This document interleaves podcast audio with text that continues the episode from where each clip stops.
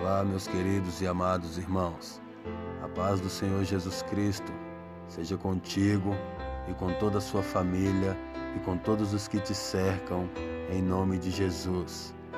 Para a honra e glória do nosso Deus, aqui estou eu mais uma vez, com muita alegria de Deus no meu coração, para compartilhar com vocês uma mensagem de reflexão para as nossas vidas.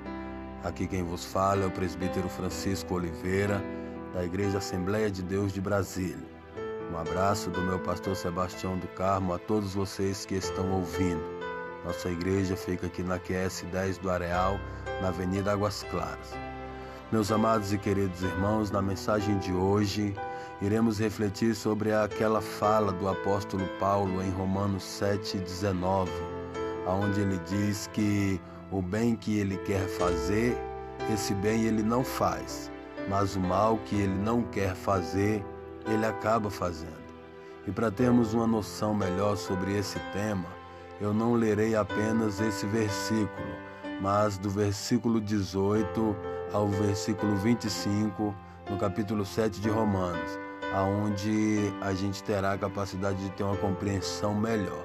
E assim nós teremos uma maior facilidade né, de, de, de, compreender a Escritura Sagrada, porque esse tema é um tema né, que precisa bastante atenção. Se bem que, na verdade, para entendermos de fato mais profundamente esse tema, seria extremamente importante ler Romanos do capítulo 1 ao 7, pelo menos. E também alguns textos nas cartas de Paulo e Epístola, onde ele outras vezes rapidamente toca nesse assunto. Mas esse é um tema que, para aprofundar lá no cerne mesmo e lá no profundo dele, precisaria de uma sequência de estudos, né, para ser bem sincero, ou no mínimo algumas horas bem concentrado. Mas faremos um resumo detalhado aqui. Em nome de Jesus Cristo, Deus me dará a sabedoria, o entendimento necessário para a glória do nome dele, pois convém que o nome dele seja engrandecido através desse podcast. Sem mais delongas, leamos os textos. Romanos capítulo 7, do 18 ao 25, que diz assim a palavra: Sei que nada de bom habita em mim, isto é, em minha carne, porque tenho o desejo de fazer o que é bom, mas não consigo realizá-lo. Pois o que faço não é o bem que desejo, mas o mal que não quero fazer, esse eu continuo fazendo. Ora, se faço o que não quero, já não sou eu quem o faz, mas o pecado que habita em mim. Assim, encontro esta lei que atua em mim. Quando quero fazer o bem, o mal está junto a mim, pois no íntimo do meu ser tenho prazer na lei de Deus mas vejo outra lei atuando nos meus membros do corpo, guerreando contra a lei da minha mente, tornando-me prisioneiro da lei do pecado que atua em meus membros. Miserável homem eu que sou. Quem me liberar, quem me libertará do corpo sujeito a esta morte? Graças a Deus por Jesus Cristo, nosso Senhor, de modo que, com a mente, eu próprio sou escravo da lei de Deus, mas com a carne da lei do pecado. Romanos 7, versículo 18 ao 25. Pois bem, amados, quem foi o homem que falou isso de si mesmo?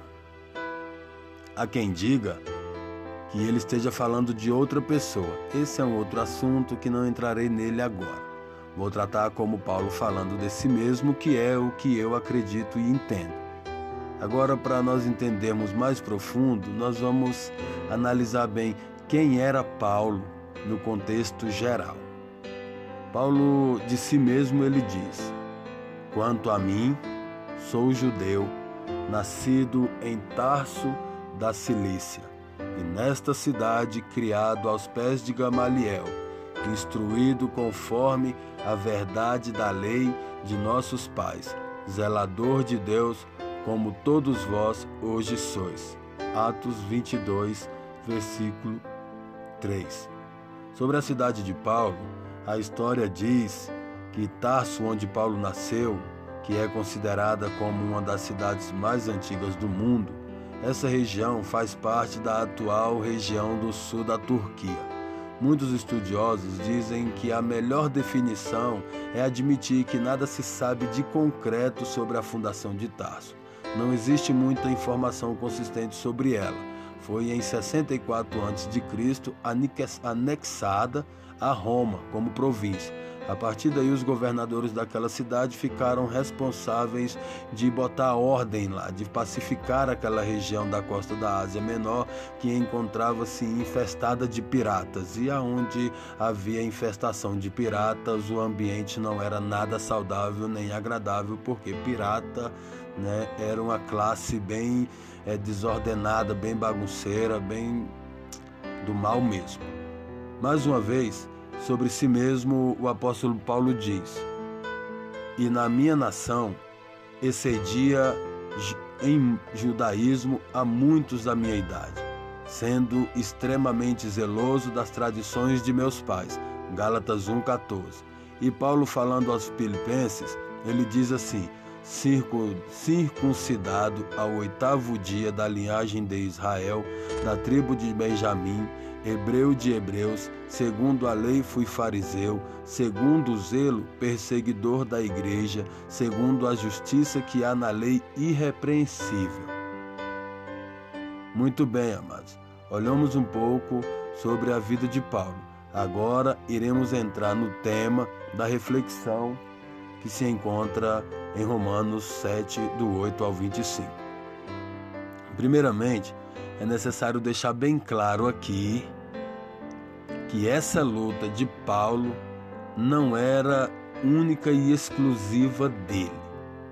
Nós também, enquanto estivermos neste mundo, teremos nossas batalhas espirituais para guerrear. Conforme o tempo vai passando, vamos eliminando algumas e insistindo em eliminar as outras, a fim de chegar um dia que tenhamos vencido todas elas mas cientes que só alcançaremos tamanha vitória, a perfeição em Deus, quando formos, de fato, revestidos do corpo glorioso que nos aguarda na ressurreição e arrebatamento da igreja. Até lá, nossos três grandes inimigos, os adversários de nossa alma, quase implacável, baterá na nossa porta todos os dias, a todo instante. Falo do diabo, principal deles, dos nossos adversários, a nossa carne, a segunda adversária da nossa alma na fila, e o mundo com seus atrativos suculentos, prazerosos, atraentes, sedutores e etc., que se encontra ali na terceira posição. Mas esses três juntos contra a nossa alma e o nosso espírito é uma batalha imensa, terrível. Quem é cristão sabe muito bem do que eu estou falando. O apóstolo Paulo, amados, em sua busca pela santidade, sofria dificuldade para alcançar, mas não desistiu nunca. Tinha um conhecimento profundo da lei de Deus e, segundo ele, observador minucioso de toda ela, irrepreensível, diz o texto que lemos a respeito de Paulo. Esse mal que Paulo diz praticar contra a própria vontade não era algo que ele fazia voluntariamente era algo que o pegava de surpresa quando ele via se via fazendo tal coisa. Quando ele menos percebia, lá estava ele fazendo tal coisa. Porque se tratava da fraqueza da carne, a natureza pecaminosa que todos nós temos. É semelhante a uma mania que a pessoa tem. Não tem aquelas pessoas que têm mania de ficar batendo o pé no chão? Ele está ali sentado, de repente ele fica ali batendo o pé no chão, ou em pé, numa fila, ele começa a bater o pé no chão. É uma mania, como quem está ansioso com alguma coisa, mas não está, é só costume, é só mania. E ele tenta até evitar, mas quando ele pensa que não, é, ele está lá fazendo de novo ou batendo os dedos da mão em algum lugar. Vocês já conheceram pessoa assim, que às vezes ela está sentada numa mesa, ela fica batendo os dedos na mesa, ou então batendo a, a, na, a mão ali é, na, na coxa da perna, é um, uma mania. É como se fosse uma, uma agonia que ele tem. Né? E ele até tenta evitar aquele ali. Ele até tenta controlar, mas quando a pessoa pensa que não, lá está ela batendo o pé no chão, batendo a mão na perna e coisas dessa natureza. É mais ou menos isso, mas Agora imagina isso se tratando de praticar algo que você odeia. Agora você quer parar de praticar essa coisa que você odeia, mas tal coisa insiste em se apegar, impregnar a você, de tal forma que você faz de tudo para largar e não consegue facilmente. Imagina o quanto deve ter sido horrível para Paulo. Imagina quanto deve ser horrível isso. Era o que Paulo vivia. A diferença é que para uma mania se oferece diversos meios de tratamento, ainda mais hoje. Já em relação ao pecado, aí é outra coisa. Aí é uma batalha espiritual, pessoal, que ninguém fora pode interferir. Ninguém de fora pode interferir. É uma luta sua, minha, que tem que só tem quem está vivendo ela, auxiliado pelo Espírito Santo, o que lhe dá nos dá uma, uma margem né, infinita de vantagem na batalha comparado àqueles que sofrem isso, mas que não têm o Espírito Santo e querem vencer por conta própria e vivem de frustração. Sem o auxílio do Espírito Santo é impossível vencer a carne.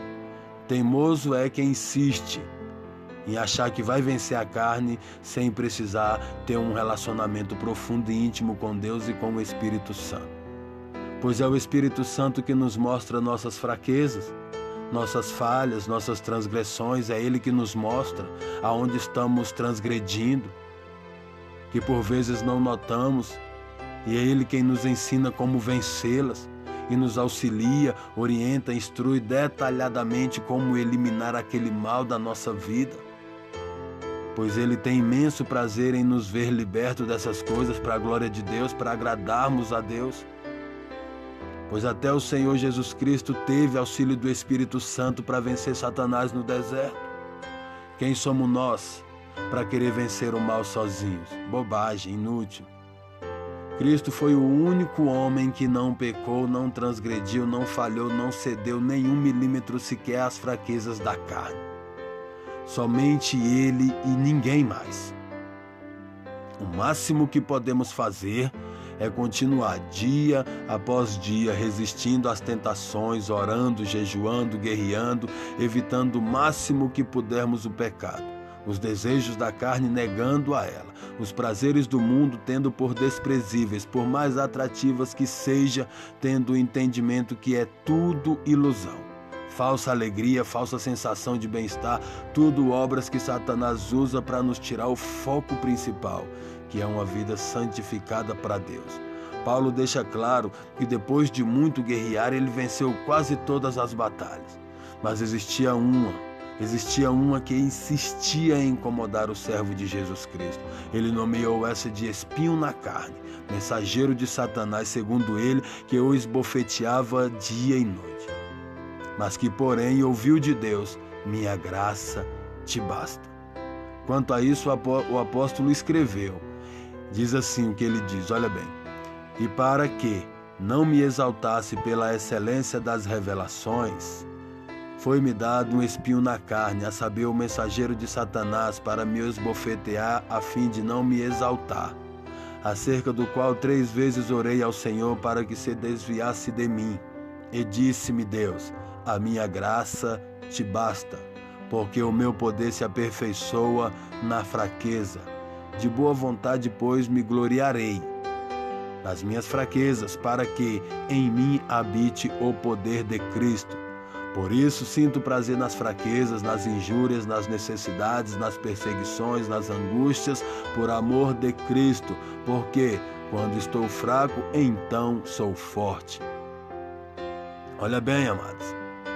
Olha bem aqui a maturidade espiritual do apóstolo Paulo é revelada a nós vemos que Deus mostra aqui claramente que é necessário nós vivermos nessa luta constante contra a carne enquanto vivermos aqui. Pois essa batalha ela serve para nos lembrar da nossa dependência de Deus, mostrar nossa fragilidade quando o ego inflar. Paulo entendeu isso tão profundamente que ele passou a gostar dessa batalha contra a carne. Veja que no versículo 10 ele diz sentir prazer nas fraquezas pois é nessas horas da vida que mais nos aproximamos de Deus. Mais oramos, jejuamos e lemos. A palavra, quando estamos atravessando algum deserto, é nessas horas que a gente mais busca orar, ler e jejuar. Diante das batalhas. Quando está tudo bem, não. Quando está tudo bem, a tendência é acomodar. A maioria das vezes. Paulo, antes de entender a necessidade de passar por provas, ele ora a Deus para que o livre, o tire desse deserto chamado por ele de espinho na carne. A resposta de Deus a ele é: A minha graça te basta. O meu poder se aperfeiçoa na sua fraqueza. Quanto a isso, amados, eu digo de mim, Francisco Oliveira.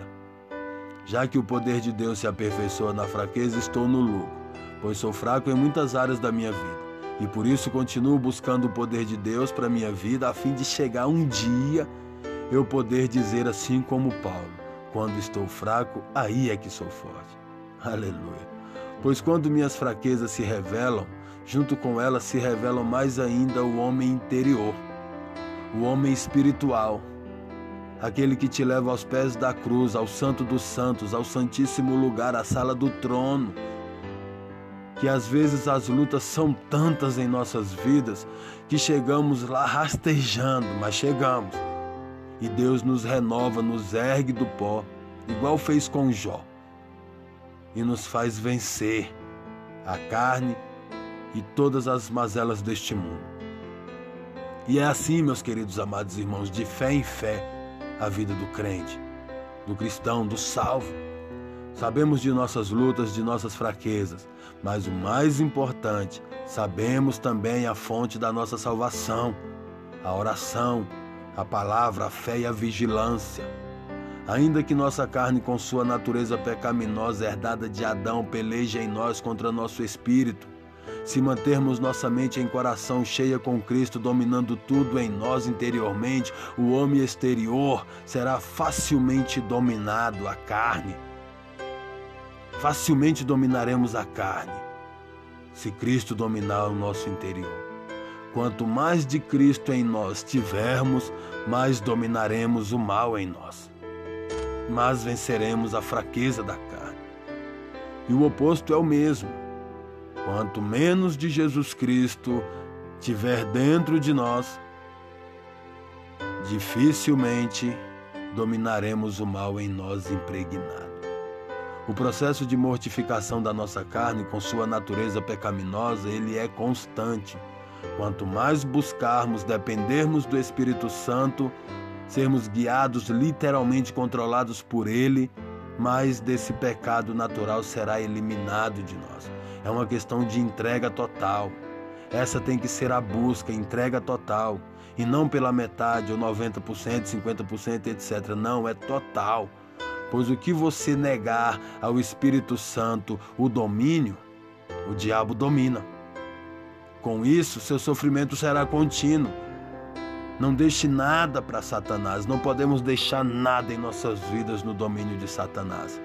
Nem nas nossas atitudes, nem nas nossas palavras, nem pensamentos, nem sentimentos. Precisamos lutar para que o Espírito Santo tenha e alcance total domínio de tudo em nós porque o diabo ele só precisa de uma brecha para entrar. Aos poucos, devagarzinho, quando menos pensa, ele contaminou tudo. É uma abnegação plena, tomar a sua cruz e seguir a Cristo. No capítulo seguinte, Romanos 8, Paulo escreveu assim: Porque os que são segundo a carne inclinam-se para as coisas da carne, mas os que são segundo o Espírito, para as coisas do Espírito porque a inclinação da carne é morte, mas a inclinação do espírito é vida e paz.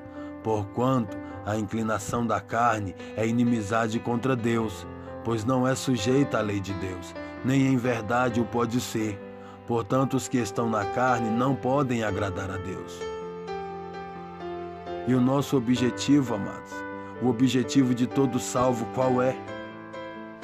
Se não agradar a Deus, e, se possível, em tudo, em todas as áreas da nossa vida, pensamento, sentimento, atitude, palavra, enfim, em tudo. Esse é o nosso sonho, essa é a nossa luta, essa é a nossa busca, agradar a Deus em tudo, absolutamente tudo.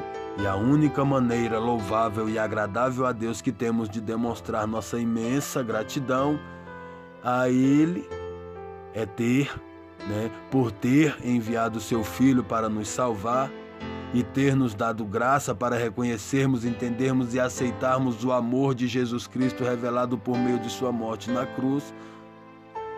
É a única maneira, nos entregando por completo ao Espírito Santo, porque é o que Deus quer de nós. Não só gratidão de palavra, mas com a nossa luta espiritual para mortificar a carne e dar vida cada vez mais ao Espírito. No verso 5, Paulo relata que quem vive segundo a vontade da carne, ou seja, cedendo aos desejos e prazeres carnais, ele será uma hora dominado pela carne. Mas o que busca uma vida santa constantemente por meio de oração e estudo da palavra, esse será dominado por essa santidade que ele está buscando. Mas cedo ou mais tarde o Espírito Santo terá um domínio completo e você não mais será vencido pela carne. E o que Jesus disse é o que Jesus disse: Batei, batei, e abrir-se-vos-á. Buscai e encontrareis, pois todo o que pede, recebe, e todo o que busca, encontra. Palavras de Jesus.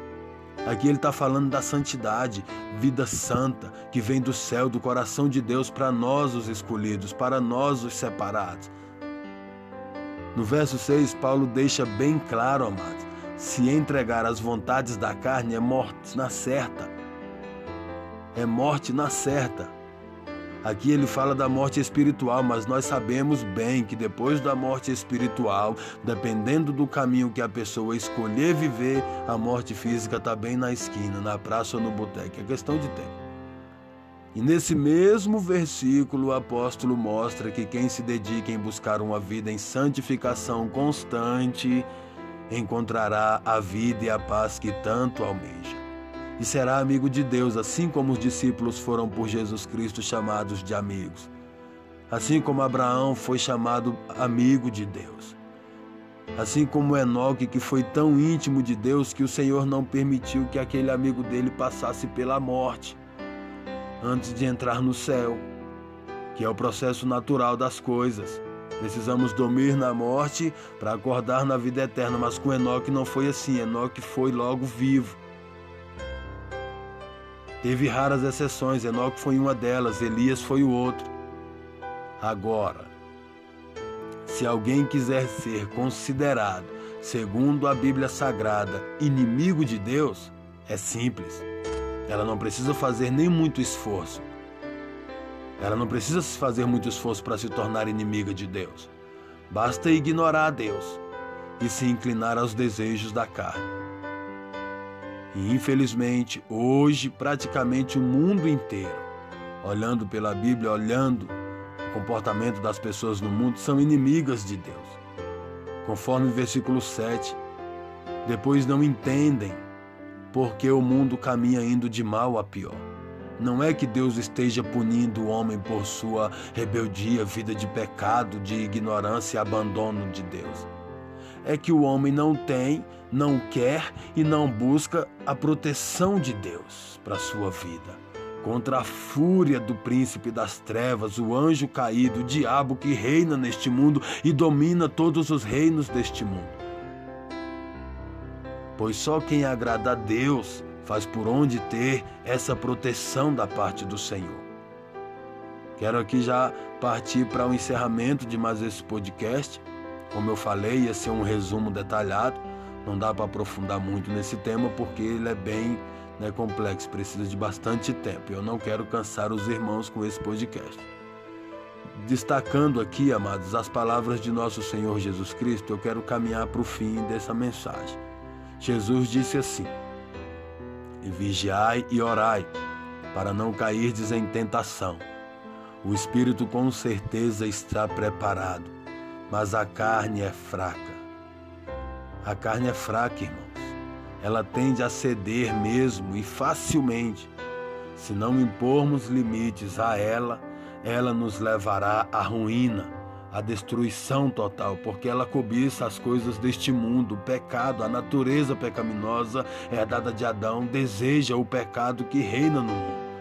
Temos inúmeros exemplos na Bíblia de pessoas que cederam à carne e foi triste as consequências dessa atitude. O salmista Davi foi um deles, aquele que foi considerado o homem segundo o coração de Deus.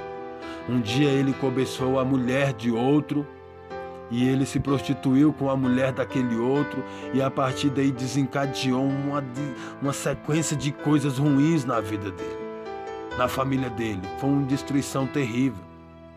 Seu filho Salomão foi quase pelo mesmo caminho, teve mil mulheres, se contaminou pela religião da maioria delas. Adão e Eva, Caim, sem falar dos outros reis de Israel que na história deles a maioria esmagadora cedeu à vontade da carne pecando contra Deus.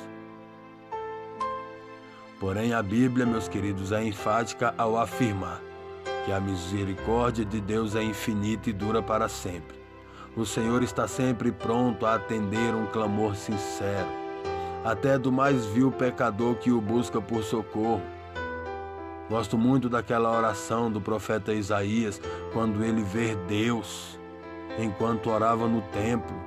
Ele diz: Ai de mim, não tenho salvação, porquanto sou um homem de lábios impuros e vivo no meio de um povo de impuros lábios. E os meus olhos contemplaram o Rei, o Senhor dos Exércitos. Mal sabia ele o que o Senhor tinha preparado para ele. Foi um dos principais profetas da Bíblia. Eclesiastes 4:20 é uma palavra que serve para nós não usar como bengala ou de cabide, mas para que nós não venhamos entrar em desespero diante das dificuldades que nós encontrarmos nessa luta, nessa luta da carne contra o espírito. Diz assim: contudo, não existe um homem tão justo sobre a face da terra que saiba fazer o bem sem jamais pecar. Então, meus queridos e amados irmãos, o apóstolo Paulo, ele tinha o espinho na carne dele. Ele tinha as batalhas espirituais dele. Ele pelejava contra a carne constantemente. E essa passagem bíblica, ela serve para nos alertar, para nos despertar, para que também possamos seguir o mesmo caminho, seguir o mesmo rumo. Permanecer insistindo, guerreando contra a natureza pecaminosa da carne, contra o espinho da carne. Eu costumo dizer é, que todos nós cristãos temos o nosso espinho na carne. Só que muitas das vezes a gente esquece de olhar para o nosso próprio espinho, para a nossa própria fraqueza e trabalhar em oração em cima dela, em busca de sermos melhores para Deus a maioria das vezes a gente se preocupa em ficar olhando para os espinhos dos outros, apontando espinhos dos outros, apontando os erros dos outros, a fraqueza dos outros, se esquecendo que você também é cheio de falha e transgressão. Não é igual a dele, mas você tem. Não é a mesma que a do seu próximo, mas você tem a sua. Então, nós temos que cuidar cada um do nosso espinho, cada um da nossa própria carne. Pelo nosso próximo, o que nós temos que fazer é orar por ele, é interceder por ele, pedindo a Deus graça para que ele alcance um dia a libertação daquela fraqueza a qual você percebeu nele e não ficar apontando a fraqueza dele, julgando ele pela fraqueza dele, pelo erro dele, pela negligência, pelo espinho que ele tem na carne dele. Só Deus sabe a luta que ele trava para vencer aquele espinho. Só Deus sabe a quantidade de orações ele faz, a quantidade de Jesus que ele faz em busca de, de, de, se libertar daquela fraqueza, daquela natureza de, da determinada área da vida dele. Só Deus sabe. Mas aí você não sabe da vida íntima com Deus daquela pessoa e fica de longe acusando e apontando, se julgando superior, se julgando melhor, como que se você fosse santo e perfeito. Não, isso é hipocrisia. Isso é hipocrisia. Somente Jesus Cristo foi santo e perfeito. Olhe para a vida do apóstolo Paulo, veja quem foi ele. Se o apóstolo Paulo, com toda a dedicação, com toda a unção, com todo o poder de Deus na vida dele, A batalha dele era ferrenha, era uma luta terrível para mortificar a carne, para se desprender do velho homem da natureza pecaminosa. Imagina nós, imagina nós, se a gente chegar um dia a 1% do que Paulo foi, será grande vitória para nós. Porém, com certeza não, não temos isso de Paulo, não temos 1% de Paulo em nós. Mas nos achamos nos direitos de ficar apontando o erro do nosso irmão, julgando ele, querendo pregá-lo na cruz, querendo excluí-lo. Não, isso aí não.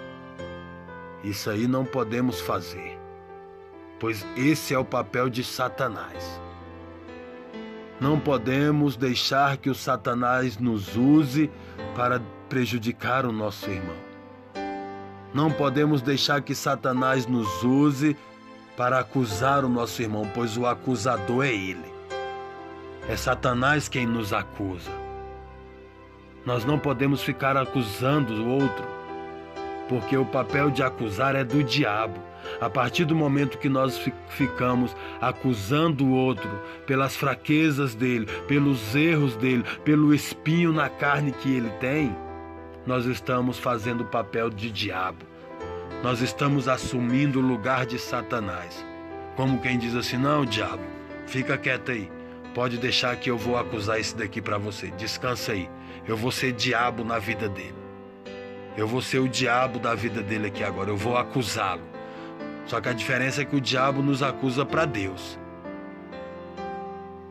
E as pessoas acusam um irmão para o outro irmão a fim de matar aquele irmão. Por que isso? Porque não olha para a sua própria carne. Porque essa atitude de acusar já mostra a sua fraqueza, já mostra que a carne te domina. Pois quem é dominado pelo Espírito Santo e não é dominado pela carne, jamais comete tal erro, tal infração. Porque está escrito: não julgueis para que não sejais julgados. Mas as pessoas sabem que está escrito, conhecem de qual é salteado esse versículo, mas elas insistem em ignorar a palavra de Deus, em passar por cima da palavra de Deus e ficar julgando e julgando e julgando. Carne pura. Quem é dominado pelo Espírito Santo não comete atitudes dessa natureza.